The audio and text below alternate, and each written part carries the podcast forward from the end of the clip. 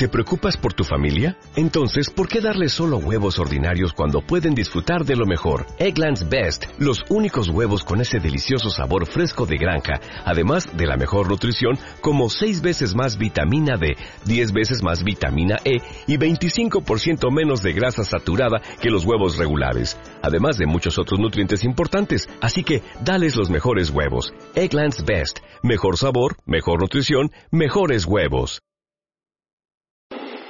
que veníamos llegando a la, a la reunión, le digo a la gente, sauna top, que está muy bueno el calor para ese sauna.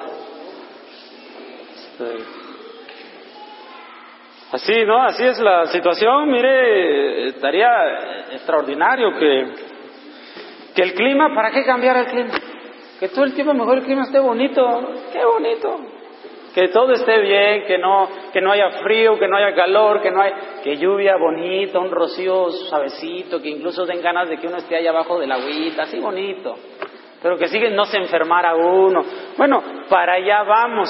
Pero parece que este mundo, mientras tanto, nos quiere educar. La vida no es fácil. La vida no es fácil. Este, quisiéramos, ¿no? Que todo fuera miel sobre hojuelas, que, que las cosas se fueran dando bonito, con parsimonia, de que no hay este, tanta cosa, como dicen por, por aquí en un dicho, ¿no? ¿Para qué tanto brinco estando el suelo tan parejo? Pero parece que es la forma en la cual nosotros tenemos que desarrollarnos y vivir. Esto también tiene que ver con lo que va a exponer la Torah para este momento que estamos, recuerde, leyendo el libro de Yesaya, el profeta Yesaya, un profeta que que es bastante contundente con sus expresiones, difícil de comprender. Eh, él vive en un mundo y un nivel muy grande para que nosotros podamos de alguna manera eh, este, estar en sus zapatos y entender las cosas como él las mira, pero vaya, podemos tener algunos alcances y arañarlo tantito de cerca para comprender lo que él quiere decirnos. Eh, Hemos estado hablando sobre los detalles que la, Torah y, y Arsinai iba a dejar como un resultado positivo a Israel. Tener la Torah nos debía dejar un resultado positivo. La Torah nos dice, ama a tu prójimo, sirve a Kadosh Barujú. Entonces, eh, parece buscar una situación este, buena, positiva para el pueblo de Israel, pero cuando volteamos a ver al pueblo que ha estado con, la Torah durante 700 años, nosotros estamos diciendo, a ver, momento, momento, mi vida, mi vida, ¿qué tiempo tiene que yo empecé a estudiar Torah? Tiene cinco años, tiene ocho años, que me, me enderecé en el camino de mis padres y estoy ahora estudiando Torah y aunque sea dos, tres cositas, pero estoy mejorando. Bueno, nuestros padres, después de estar este, 400 años en, el, desierto, em, eh, esperábamos que en los últimos 700 años, después de haber recibido la Torah, bueno, ya hubiera incrementado en algo su nivel de santidad, hubiera cambiado su vida. Sin embargo, el profeta tiene otra perspectiva. Y uno dice, carambas, pero definitivamente, ¿por qué él está viendo con otros ojos? Es lo que vamos a entender. Capítulo número 5 de Yesaya. Y ahora fíjese, como, eh, eh, como nosotros usamos el Tanakh Katz, versión Katz, siempre tiene un pie ahí, una, una página de subtema al lado.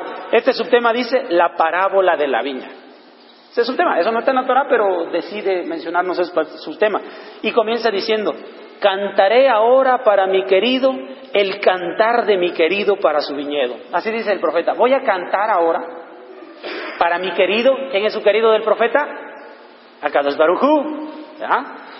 Mi querido, cantaré ahora para mi querido el cantar de mi querido para su viñedo. O sea que él va a cantar la canción que canta el querido para el viñedo. Entonces, vamos a ver si puedo cantar. Un viñedo tenía mi querido en la esquina fértil lo cercó, lo despedregó, le plantó sarmientos escogidos. Construyó una torre dentro de él y también un lagar cavó dentro de él y esperó para que diese uvas, pero produjo uvas silvestres Entonces ahora, habitantes de Jerusalén y hombres de Judá, juzguen, lo ruego, entre yo y mi viñedo. ¿Qué más habría que hacer a mi viñedo que yo no le hice? ¿Por qué motivo? Cuando yo esperaba que hiciese uvas, el viñedo hizo uvas silvestres. Entonces ahora hago saber a ustedes lo que yo haré a mi viñedo. Quitaré su vallado y será consumido. Destruiré su cerca y será hollado lo convertiré en desolación, no será podado ni escardado, crecerán matas y espinos, y a los nubarrones ordenaré, no derramen sobre él su lluvia, porque el viñedo de Adonai Sebaot es la casa de Israel, y el hombre de Yehudá es la plantación de su deleite espero justicia y he aquí robo, espero rectitud y he aquí el clamor de los oprimidos. Fíjese la canción de Akados Barujo. Dice, es la canción de Hashem para su pueblo Israel. ¿Qué canción, no? ¿Qué canción? Yo les di la Torah, dice Akados Baruj es una canción que yo canto. ¿Para qué? Usted sabe que eh, las melodías son muy contagiosas y cuando usted oye una canción al ratito le cuesta mucho trabajo sacársela, ¿no? Ah, caray, cómo se me pega, está pegadita, está movidita. Y, yo quiero decir otra cosa, pero como que tal, la, la, la, la, estoy cantando esa canción, la de moda. Y este, y ahora y allá dice, yo voy a cantarles una canción, que es la canción que Akadosh Barujú canta. Imagínense nada más. Akadosh Barujú cantando, era mi pueblo que yo lo sembré, lo cuidé para que diera uvas, uvas buenas, uvas kasher. Y cuando sale resulta que mi pueblo dio uvas silvestres. Dice, a ver, hice todo por el pueblo, hice todo por mi viñedo, todo, esperando lo mejor de él. ¿Y qué pasó con mi viñedo? Nada, no respondió, no resultó. Ahora, eh, dice a, Barujú, a ver, pueblo, óiganme, es justo que después de todo el esfuerzo que yo he echado y vertido sobre él, y me han respondido de la mala manera, ustedes juzguen, ¿qué harían ustedes en mi lugar? ¿Es correcto que yo agarre el viñedo y lo, lo arrastre, le quite los cercos, que vengan los animales y que se lo coman, que vengan los ladrones y que lo destruyan y hagan leña con todos esos sarmientos y viñedos? Dice, ¿sería incorrecto, sería injusto que yo hiciera eso? A ver qué harían ustedes. Dice acá dos Fíjense nada más, ¿eh? Es difícil. Pero efectivamente, cualquiera de nosotros, hoy esto, esto ocurre a menudo y vamos a decir, a decirlo de la siguiente manera. Nosotros conocemos, vamos a traer algo más este, de aquí de nosotros. Las uvas pues no, no se dan por aquí, tal vez en Guanajuato, en esta parte de ahí donde hay viñedos. Pero pues aquí en Oaxaca hay algo que sí se nos siembra porque este, da, buena, da buena economía y son las papayas, las papayitas. Las papayas hay una papaya que es el éxito. ¿Cuál es el éxito de las cuál es la papaya que tiene éxito en el mercado? O sea, que es negocio. La papaya maradol. ¿Por qué la papaya maradol tiene éxito? Porque alcanza un crecimiento de no más de dos kilos, de kilo y medio a dos kilos, es su crecimiento. Y eso hace que la fruta esté más compacta, porque si se crece mucho, disminuye en calidad. Pero la papaya maradol tiene la particularidad de que se detiene en esa parte y conserva muy buen sabor y puede tardar muchos días después de cortada y sigue buena. Tú la ves de afuera y está arrugadita, pero la cortas y adentro está buena, está sabrosa, está deleitosa. Y la mayoría de, los, de la gente que quieren que eh, su papayal tenga éxito, y este se refiere en éxito económico, pues están procurando que los plaguicidas, que, ¿y por qué? ¿Para qué tanto plaguicida? Si tú sembraste buena papaya, papaya maradol, o sea, tú sembraste papaya maradol, acá dos Barujú sembró buenas uvas, ¿por qué está dando uvas silvestres? ¿De dónde mi terreno se contaminó para uvas silvestres? ¿De dónde mi terreno se contamina de papayas? ¿Cuáles son las papayas de acá? Las papayas locales son la papaya zapote. Esa es la natural, la de aquí. Entonces, la papaya zapote es una redonda, no tiene buena forma, tiene mucha goma, o sea, esa es la papaya de acá. Esta, si tú la cortas, dura uno o dos días. Después de eso la llevas al mercado, podrida, ya se arrugó, ya se afectó, ya no está buena la papayita. Y creció en dimensiones que la cortas, nada más te comes un pedacito, al otro día vas, ya no, ya no está bien la papaya, o sea, ya no se te antoja. Entonces todo el productor está buscando papaya maradol porque esa es buena. ¿Cómo es que una uva bien sembrada, como una papaya bien sembrada de la, de la correcta, 100% buena, de buena estirpe, la semilla, ¿cómo es que de pronto va a dar semilla, este, perdón, una uva silvestre? Porque los campos de al lado tienen uvas silvestres. Y hay algo que nosotros llamamos la polinización. ¿Qué es la polinización? Que son los insectos traen el polen de, de flores de otro lugar y las ponen en otras flores y esa es la polinización. Ahí es donde de las frutas, perdón, de las flores salen frutos. Porque ellos van de flor en flor y si una mosca, un tábano, una abeja, un abejorro, un algo estuvo comiendo de las plantas que son papayas zapot, uvas silvestres. Come, se nutre de, la miel, pero lleva donde dice, en las patitas, lleva el polen y ella se va volando y dice, ah, mira, aquí hay otras flores. Y va, y esas son las, las uvas correctas, la flor de uva correcta. Y llega y pum, poliniza. ¿Qué tipo de polinización creó? Una reunión, una unión de uva silvestre con uva 100% de Akadosh Baruj. ¿Qué terminó dándose? Uva silvestre. Porque ya se arruinó el porcentaje de pureza de la uva natural, de la uva correcta, tal como se arruina un papayal de las papayas zapote, se arruina en el sentido de que ya no se va a vender igual. O sea, de que va a dar, va a dar. Pero de venderlas al precio que quería venderlas en el mercado, ya no se va a dar. Entonces dice él, me va a salir más caro. ¿Qué dice el que levantó las papayas? Perdón, el que sembró esas papayas y terminan siendo papayas silvestres. ¿Qué dice él? Me va a salir más caro pagar gente para... ¿Para qué? Para cosecharlas. O sea, ya la venta no va a salir ni los gastos de cosecha, ¿cierto o falso? Sí, entender un poquito de campo y, y sabe uno, se da cuenta. Dice, no me conviene porque pagarle el peón por día, la papaya, no, no, no, no. Me va a salir a precio de dos pesos por kilo la papaya.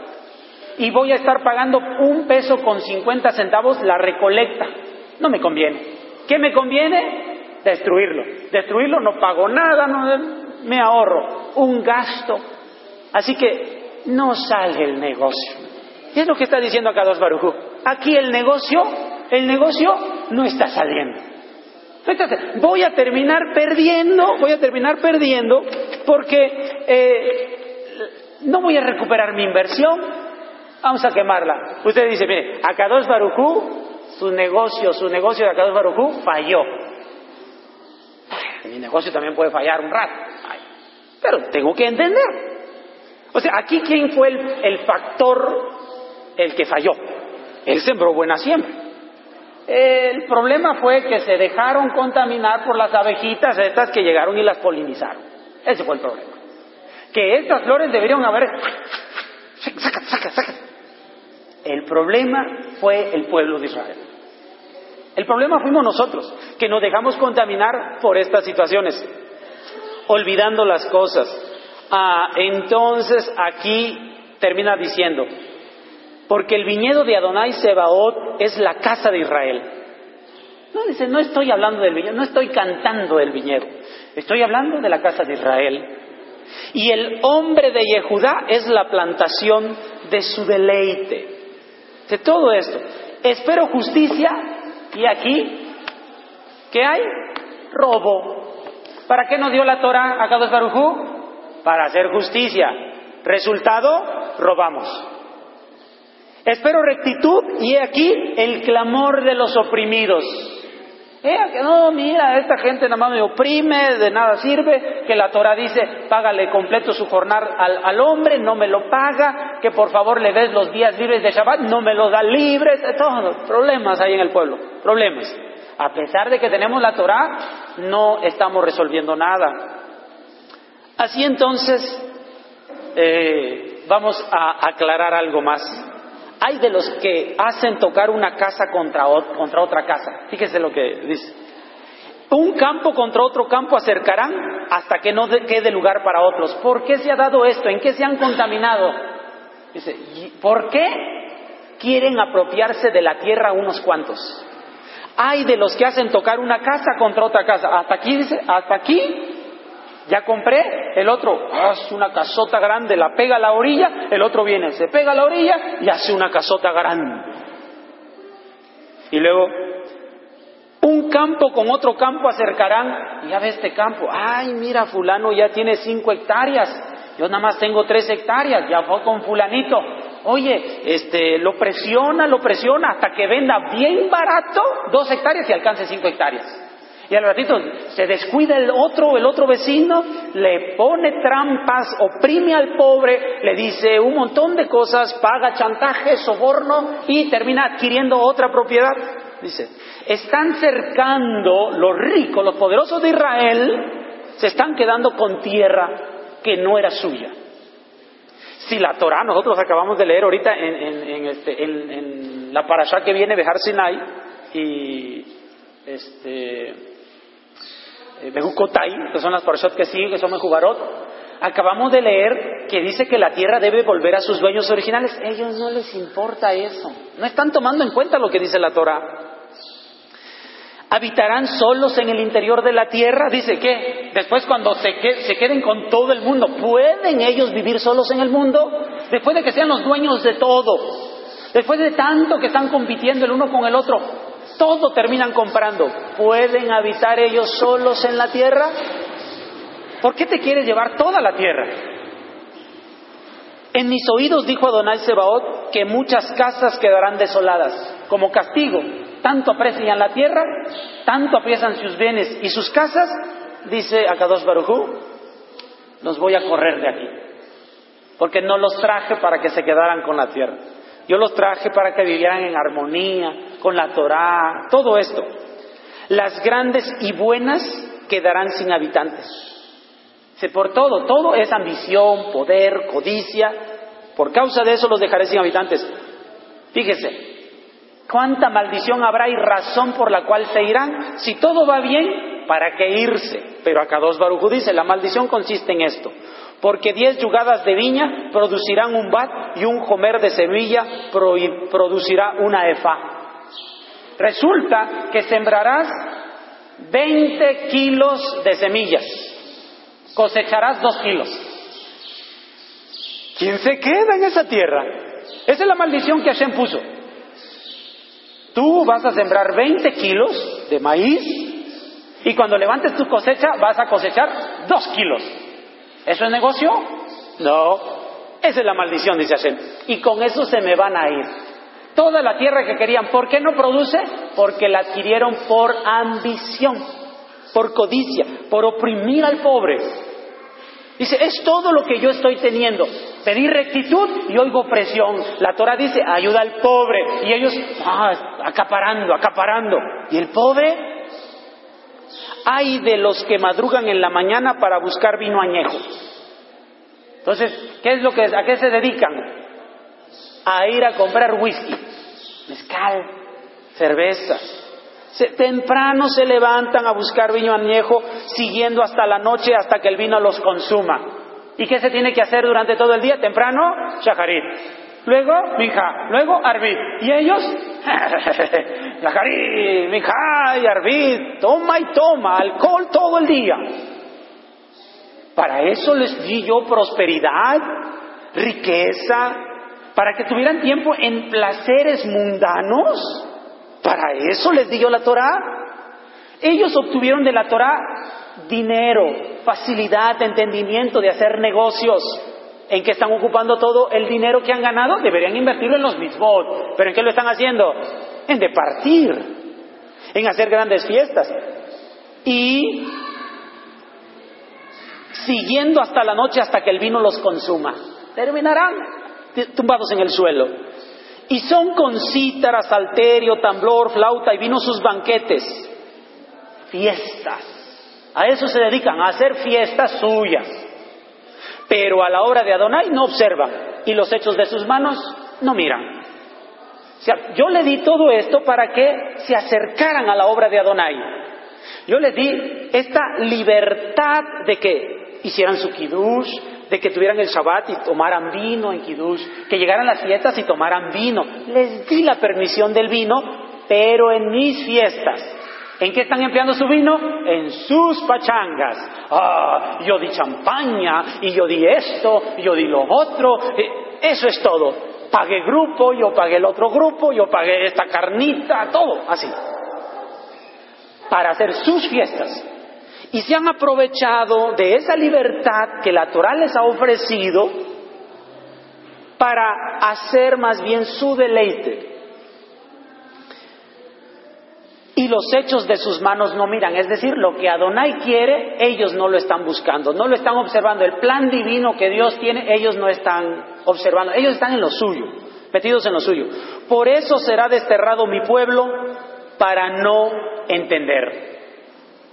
Por eso, por eso, porque son ambiciosos, porque no miran en los demás, porque no pueden poner sus ojos en el pueblo, en lo que somos todo el pueblo. Como no pueden poner sus ojos en todo el pueblo, dice, yo he desterrado a mi pueblo por no entender. Los voy a votar de aquí. Voy a votar. ¿Por qué? Porque no entienden. Se les está explicando que el propósito de la Torah es eh, observar el plan divino. Y ellos más bien están ocupando lo que dice la Torah para hacer sus fiestas, sus peticiones, sus convicciones, su poderío, para hacer su placer. Sus honorables morirán de hambre. Fíjate, resulta, sus honorables. ¿Cuál es la forma de que nadie va a querer gobierno? Que los gobernadores se mueran de hambre y su gente seca de sed. Hambre y sed. ¿Quién va a querer gobernar un país con hambre y sed? Nadie va a querer, pero cuando hay, oh, todo el mundo quiere gobernar el lugar. Y México es un paraíso. Ahí nunca falta los gobiernos. Por eso ensanchará el sepulcro su interior. Dice, vamos a hacer más grandes los cementerios los voy a matar de hambre, los voy a matar de sed. Acá dos Barujú dice, oye, yo tengo toda mi razón. Es correcto lo que hago. Yo sembré un viñedo, me esmeré, lo busqué, le hice, le, le puse antiplagas, todo lo cuidé, lo vigilé bien, pero ellos quisieron contaminarse y dieron uvas silvestres. Estoy en todo mi derecho, yo les di, ahora yo les quiero quitar. Cualquiera de nosotros lo haría en su sano juicio. Eso es justicia. Entonces dice, ensancharé el sepulcro, vamos a, agrandar de hectáreas ahora el, cementerio, porque ahí van a ir todos estos por causa de sus pecados, y abrirá su boca sin fin. ¿Cuántos van a morir? Muchísimos, incontables. Y bajará su esplendor, su gente, su gentío y el frívolo que hay en ella. Todo aquel que, la presunción que tiene, mira qué grandes ciudades tenemos, mira, Tel Aviv, uh, Tel Aviv, Tel Rocío. La palabra tal, Aviv primavera. Fíjese qué nombre tan bonito tiene. Tel Aviv. Rocío de primavera. La capital de Israel. Rocío de primavera. ¿A poco no está bien bonito para que le pongas a tu niña Tel Aviv? ¿Verdad? Está bien bonito. Pero agarramos y sabemos un poco de Torah, de conceptos de lo judaísmo, y qué bonito se oye. Pero resulta ¿Qué es la capital de Tel Aviv? Segundo lugar en el mundo por producción, distribución y consumo de cocaína. Segundo lugar en el mundo. ¿Cómo la ve? Hay un suicidio, un suicidio cada 12 horas. Suicidio. En Israel cada 12 horas. Hay tres homicidios por día en Israel. ¿Usted ve eso en la Torah? ¿Cuál es el destino de Israel? Hoy estamos en la gloria. Nuestro pueblo hoy está obedeciendo los mandamientos. ¿Sabe qué? 0.01% de analfabetismo en Israel. Fíjese lo que estoy diciendo. Educación hay. Educación hay. Robo. Es casi imperceptible el robo en Israel. No hay denuncias de robo. Económicamente están bien tienen un ingreso per cápita de 35 mil dólares anuales cada uno en Israel. ¡Wow! 35 mil, México tiene 15 mil per cápita. Ellos 35 mil nos doblan. Por eso es que como hay dinero, nosotros tenemos problemas para, para la drogadicción. ¿En cuáles son nuestros problemas? ¿Eh? Marihuana, Oh, marihuana. ¿Quién? La droga de los los pobres. Cocaína. ¿Quién come cocaína? ¿Quién toma cocaína? Los ricos. Droga de ricos. Una es droga de ricos y otra es droga de pobres. Israel consume cocaína porque es un país rico. Pero imagínense, segundo lugar en el mundo. Los que deberíamos de ser el ejemplo. ¿Ese tipo de ejemplos? el hombre que más ha defraudado en el mundo, un fraude mundial, mundial, defraudó a personas en 64 países judíos. El hombre que más fraude ha cometido en el mundo. ¿Estamos haciendo lo que deberíamos hacer? Hay que presumir. Oye, tenemos la Torah de Sinai, ¿qué pasó? No, Acá dos Barujú espera justicia, pero aquí que nosotros somos corruptos. Nos estamos equivocando. ¿En qué nos hemos equivocado? Es lo que debemos de cuestionar. ¿En qué nos hemos equivocado? ¿Por qué razón, repito, he dado hasta el cansancio esta nota? 60 mil judíos en México. 60 mil judíos habemos en México solo 1.500 van a las sinagogas. ¿Qué porcentaje es ese? Los chamacos no quieren ir a las sinagogas. Usted se va a Puerto Escondido, a Huatulpo, y ahí los ve, mira. ahí los ve. Judíos, hijos de rabinos. Así los ve. Usted se va a la ciudad de Nueva York y ahí los ve en mansiones de cinco o seis pisos los chamacos tumbados drogándose.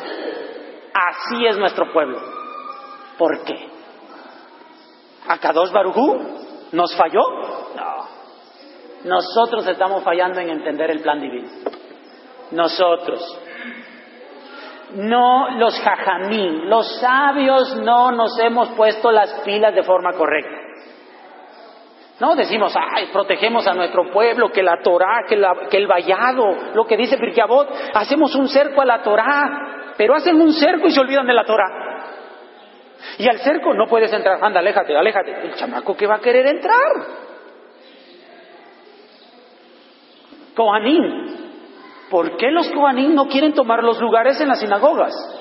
¿Por qué los sacerdotes no dicen, yo, yo quiero, a ver, yo, yo quiero ser el, el que dé la Torah, yo quiero ser rabino? No hay. Kohanim rabinos no hay. ¿Por qué razón?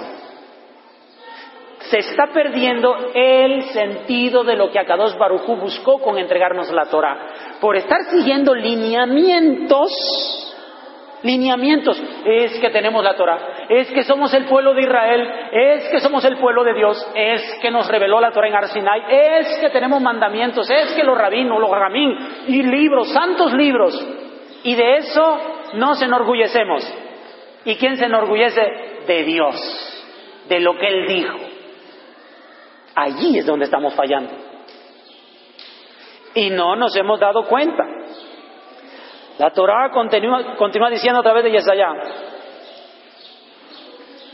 Será abatida la persona, será humillado el hombre y los ojos altivos serán humillados. Toda esa presunción que nosotros tenemos de ser Israel, de ser el pueblo, se elevará Adonai Sebaot haciendo juicio. Dios santo se santificó con justicia. Nos va a hacer justicia, Kadosh Barujú. Pecarán los corderos como su costumbre. Y las casas abandonadas de los opulentos, los peregrinos las ocuparán. Fíjense nada más. Hacer casas para que otro venga y las habite. Eso es una maldición.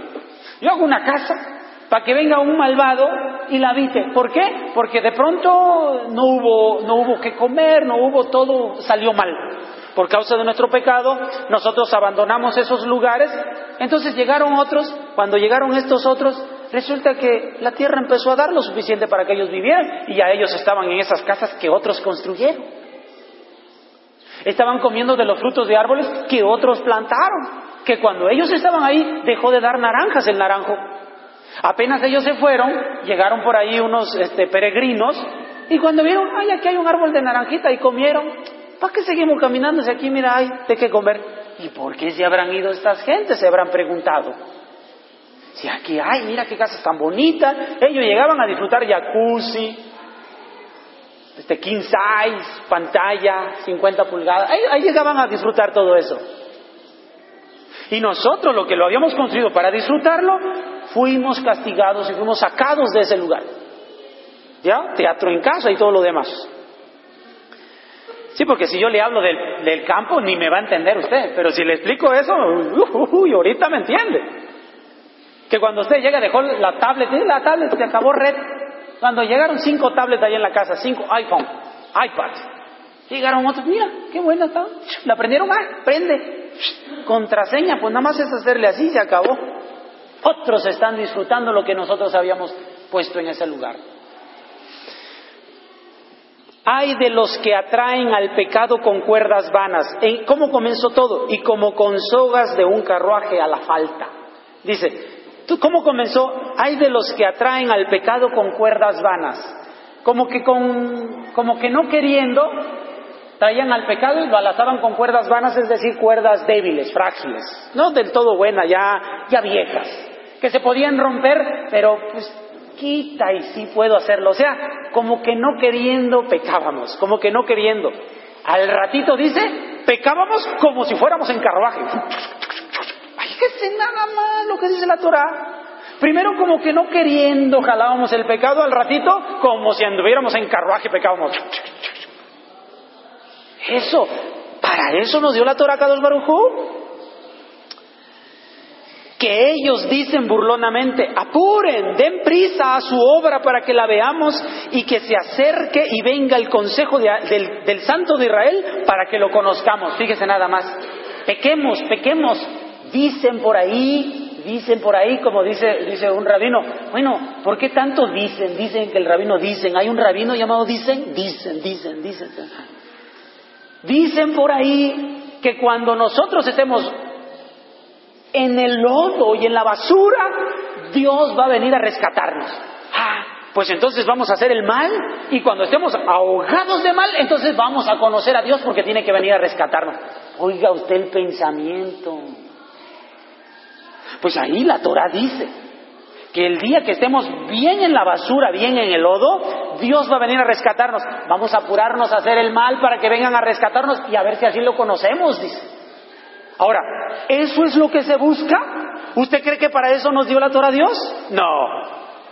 Dios nos dio la Torah, aunque sabemos esa parte, nos dio la Torah en que lo podemos conocer sin llegar a la basura. Pero la mayoría dice, oye, ¿por qué no nos damos una vuelta por la basura? Y es más fácil el camino.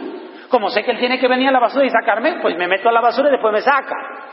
¿Y quién es aquel que la Torah fue dada para no meterse a la basura y conocer a Dios? Diferente forma de ver las cosas. Ahora, Dios está por su pueblo, pero el día que se canse, agarrará y prenderá fuego ese viñedo. Porque no están haciendo lo que quiso Él que hiciéramos al entregarnos la Torah. Por seguir líneas, por seguir órdenes, se nos está olvidando el espíritu de la Torah. hay de los que llaman al mal bien y al bien mal. No, no, seguro que esto es bueno. A ver, ¿cuándo ha sido malo? ¿Cuándo ha sido malo este, eh, amar al prójimo? Y yo amo a ella, a ella y a ella. Pues cuando ha sido malo, amor, el amor es bueno. Yo amo a ella, a ella y a ella. Oye, acá dos Barujo me mandó a, hacer, a amar a mi prójimo. ¿Sí? Fíjese, qué bonito. Amor al prójimo y yo tengo tres con quien yo amo, dice todavía. ¿eh? Al mal le llaman bien y al bien le llaman mal. ¿Cómo, cómo creen que yo voy a, este, a discutir con mi prójimo? ¿Cómo creen que le voy a faltar al respeto? Pero si le está faltando al respeto a una cuestión de la Torah, ¿cómo? ¿Por qué no? Ah, a ellos le llaman, eso está mal. A eso le llaman eso está mal, cuando defender la Torah es lo correcto. Pero ¿por qué están en esa posición? Porque, no, está bonito, ¿no? Fíjate, vivir así, a la ligera. De todos modos, a, a, venir a rescatarme un día de estos, de esta situación. Dice, aquellos que consideran a la oscuridad como luz y a la luz como oscuridad, así de volteados están los papeles. Esto es luz. Esto es luz y esto es oscuridad. Eh, que lleguen los no judíos al conocimiento de la Torah, eso es oscuridad. Los no judíos no tienen derecho a guardar los mandamientos. El Shabbat no se hizo para los no judíos. A eso le llaman luz. El que Dios nos mandó a custodiar la Torah y no ponerla en manos de, sucios, de inmundos.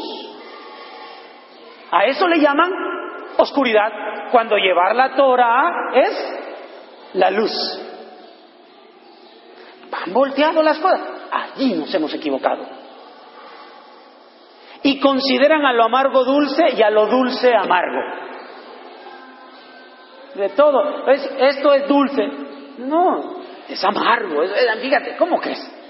Levantarse cinco de la mañana para venir al rezo aquí al templo seis de la mañana, cinco de la mañana. ¡Ah, ¡Qué fastidio! ¡Qué castigo! Eso es amargo. Día de reposo, día de Shabbat, todavía en Shabbat, venimos 8 de la mañana, día de reposo, vamos tranquilamente, dormimos, dormimos con calma y ya, a ver si voy al rato, el día de reposo, día de Shabbat. Fíjese nada más. A las cosas amargas le llaman dulces y a las dulces les llaman amargas. Convivir, ¿cómo? Ah, sí, el alcohol dulce.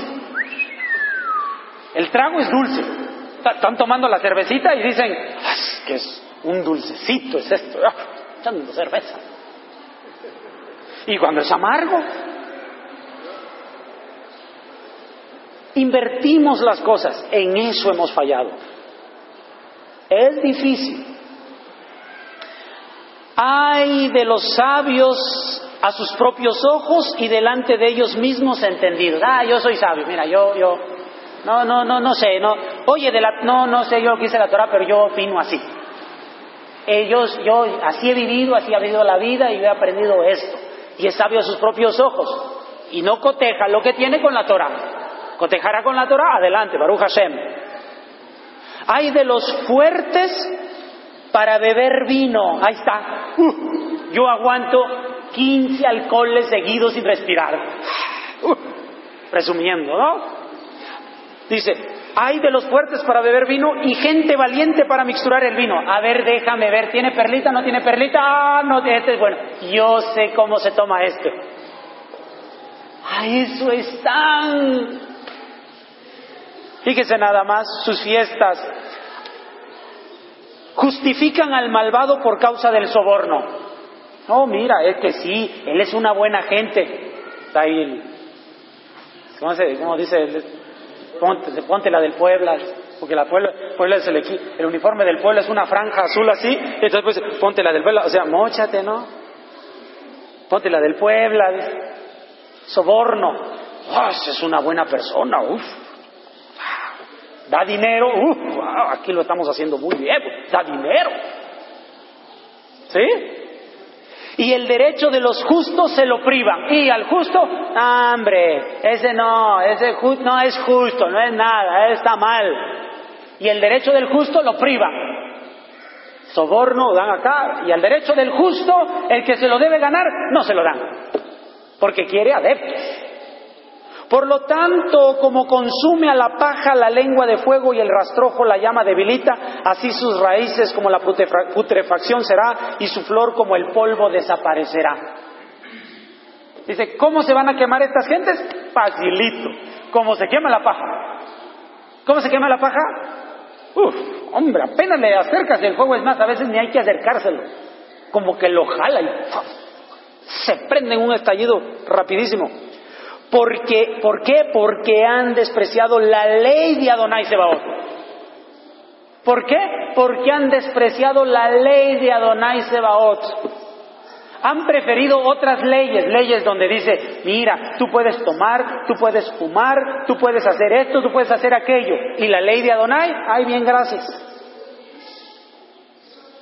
Cuando no hay ninguna mitzvah, les platicaba yo en la mañana, no hay una ley que diga la ley del divorcio. No, en la Torah ninguno de los 613 mandamientos dice te divorciarás. Ahí dice te casarás. Ah, pero la halajá que dice, eh, mira, como no se están entendiendo la ley del divorcio, ahí anótale 20 pautas para que se divorcien. Y ahí está la gente. ¿Y el divorcio? Sí, claro, es permitido. ¿Y, la ley de Adonai que habla de juntar gente, de unir matrimonio? Ah, no, no, no, espérate tantito. Aquí la halajá dice esto hablando de cosas que no están en la Torah. La ley de Adonai que junta gente, ahí la dejan de lado. Por tanto, encendió la ira Adonai de su pueblo, extendió su mano sobre él y lo golpeó. Ahí está. ¡Pum! Y lo golpea. Temblaron los montes y estuvieron sus cadáveres arrojados como la saliva en medio de las calles. ¿Qué, ¿Cuántos muertos habían? como escupitajos hay en la calle y así tirados. ¿Alguien venía a levantar el escupitajo? No, así, así tirados estaban los cuerpos de los hijos de Israel en la calle. ¿Qué, qué escenario tan triste. ¿Para qué se nos dio la Torah? Para tener vida, no para estar como muertos sin tener nadie que nos reclame. Se nos dio para tener vida, Y estamos en una situación que nadie quiere reclamar un cuerpo. Con todo esto, no se han retirado su ira y todavía su mano está extendida. No piensen que Dios ha acabado. Ya está todo esto y todavía cada Baruj está así, con su mano extendida. Dice Dios, apenas estoy empezando, tranquilos. Apenas estoy ajustando las cuentas. Alzará un estandarte a las naciones de lejos. Estandarte Nisi, estandarte bandera, también tiene que ver con la palabra Nesi, que es, este, perdón, milagro. Por milagros es que nosotros somos notables en el mundo. Fíjese aquí el milagro que Akados Baruj va a hacer. Alzará un estandarte a las naciones de lejos y silbará a la que está en el confín de la tierra y aquí que pronto, ágilmente, el enemigo vendrá a chiflar a Akados Baruj y ¡pum! se va a levantar un enemigo de Israel. ¡Ah! Desde el confín de la tierra. El enemigo ágilmente vendrá. No hay en ella un hombre cansado, ni, ni quien tropiece, ni quien dormite, ni quien duerma, ni a quien se le desate el cinturón de su cintura, ni a quien se rompa una correa de sus zapatos. Dice, así de poderoso será el enemigo. ni siquiera dormirán, no se cansarán, no se fatigarán. Ese es el milagro que va a haber sobre los enemigos. Akadosh Baruj favorece a nuestros enemigos por causa de que nosotros no hemos hecho las cosas correctamente. Ya están aquí y desde los confines del mundo van a venir sin cansancio. Apenas está dando el espadazo a Kadosh Barujú. Dice, ni a quien se rompa una correa de zapatos, vaya, Vendrán de lejos, no, ni siquiera se preocuparán, oiga, manden la ropa, manden los alimentos, no, por alguna razón todo eso lo tendrán ellos, ni siquiera se gastarán sus zapatos. ¿Se acuerdan que eso nos pasó a nosotros cuando veníamos saliendo de Misraim hacia Eretz Israel? Que no se gastaron nuestros zapatos. Dice, ahora sus enemigos les van a ocurrir esos milagros que a ustedes les ocurrieron. ¿Todo por qué? Porque ustedes no quisieron entender las cosas. Ahora los favorecidos serán los enemigos. Sus flechas estarán afilados y todos sus arcos tensados. Dice, estarán todos sus cohetes apuntando hacia Israel y van a llegar, ¿eh? Los cascos de sus caballos como pedernal se consideran y las ruedas de sus carros como un huracán. Poderosos. Así va a estar el enemigo. Poderoso. Su rugido es como el león, rugirá como los cachorros de león. Bramará, fíjese lo que le espera Israel, bramará el enemigo. Asirá su presa, huirá y no habrá quien la salve. Porque no estamos guardando los mitzvot. Bramará sobre el pueblo de Israel en aquel día como el bramido del mar. Hace poco hubo una noticia en la costa Guerrero y Oaxaca de cómo las olas del mar crecieron de tal manera que 50, 100 metros se metieron hacia la tierra. Se metieron y aquí tenemos testigos de dos que estaban ahí en medio. Pero ¡ah! bramará como el mar. ¿Usted se ha dormido un día ahí en la playita? Ay, de pronto pone su lunada. Todo está silencio y se, se escucha el boom, boom. Pues todo está silencio nada más se oyen las olas del mar. Y uno que está solito ahí de, hombre, el bar, tú sales en la mañana, lo ves y dices, está inmenso, lo oyes rugiendo, te da un pavor que de repente se levante un tsunami, que lo hemos visto, ¿cuántos muertos ha dejado un tsunami? Dice, así a Kadosh Baruch Brahma, así el enemigo bramará sobre el pueblo de Israel. Entonces mirará hacia la tierra y aquí la oscuridad del opresor y la luz se oscurecerá en su cielo. ¿A quién se le va a caer la noche, como dice el dicho? Se va a venir sobre nosotros, se nos va a venir encima la noche. ¿Qué significa esa expresión? Se nos va a llenar el mundo de problemas. Nuestra vida va a ser una vida problemática. ¿Por qué razón?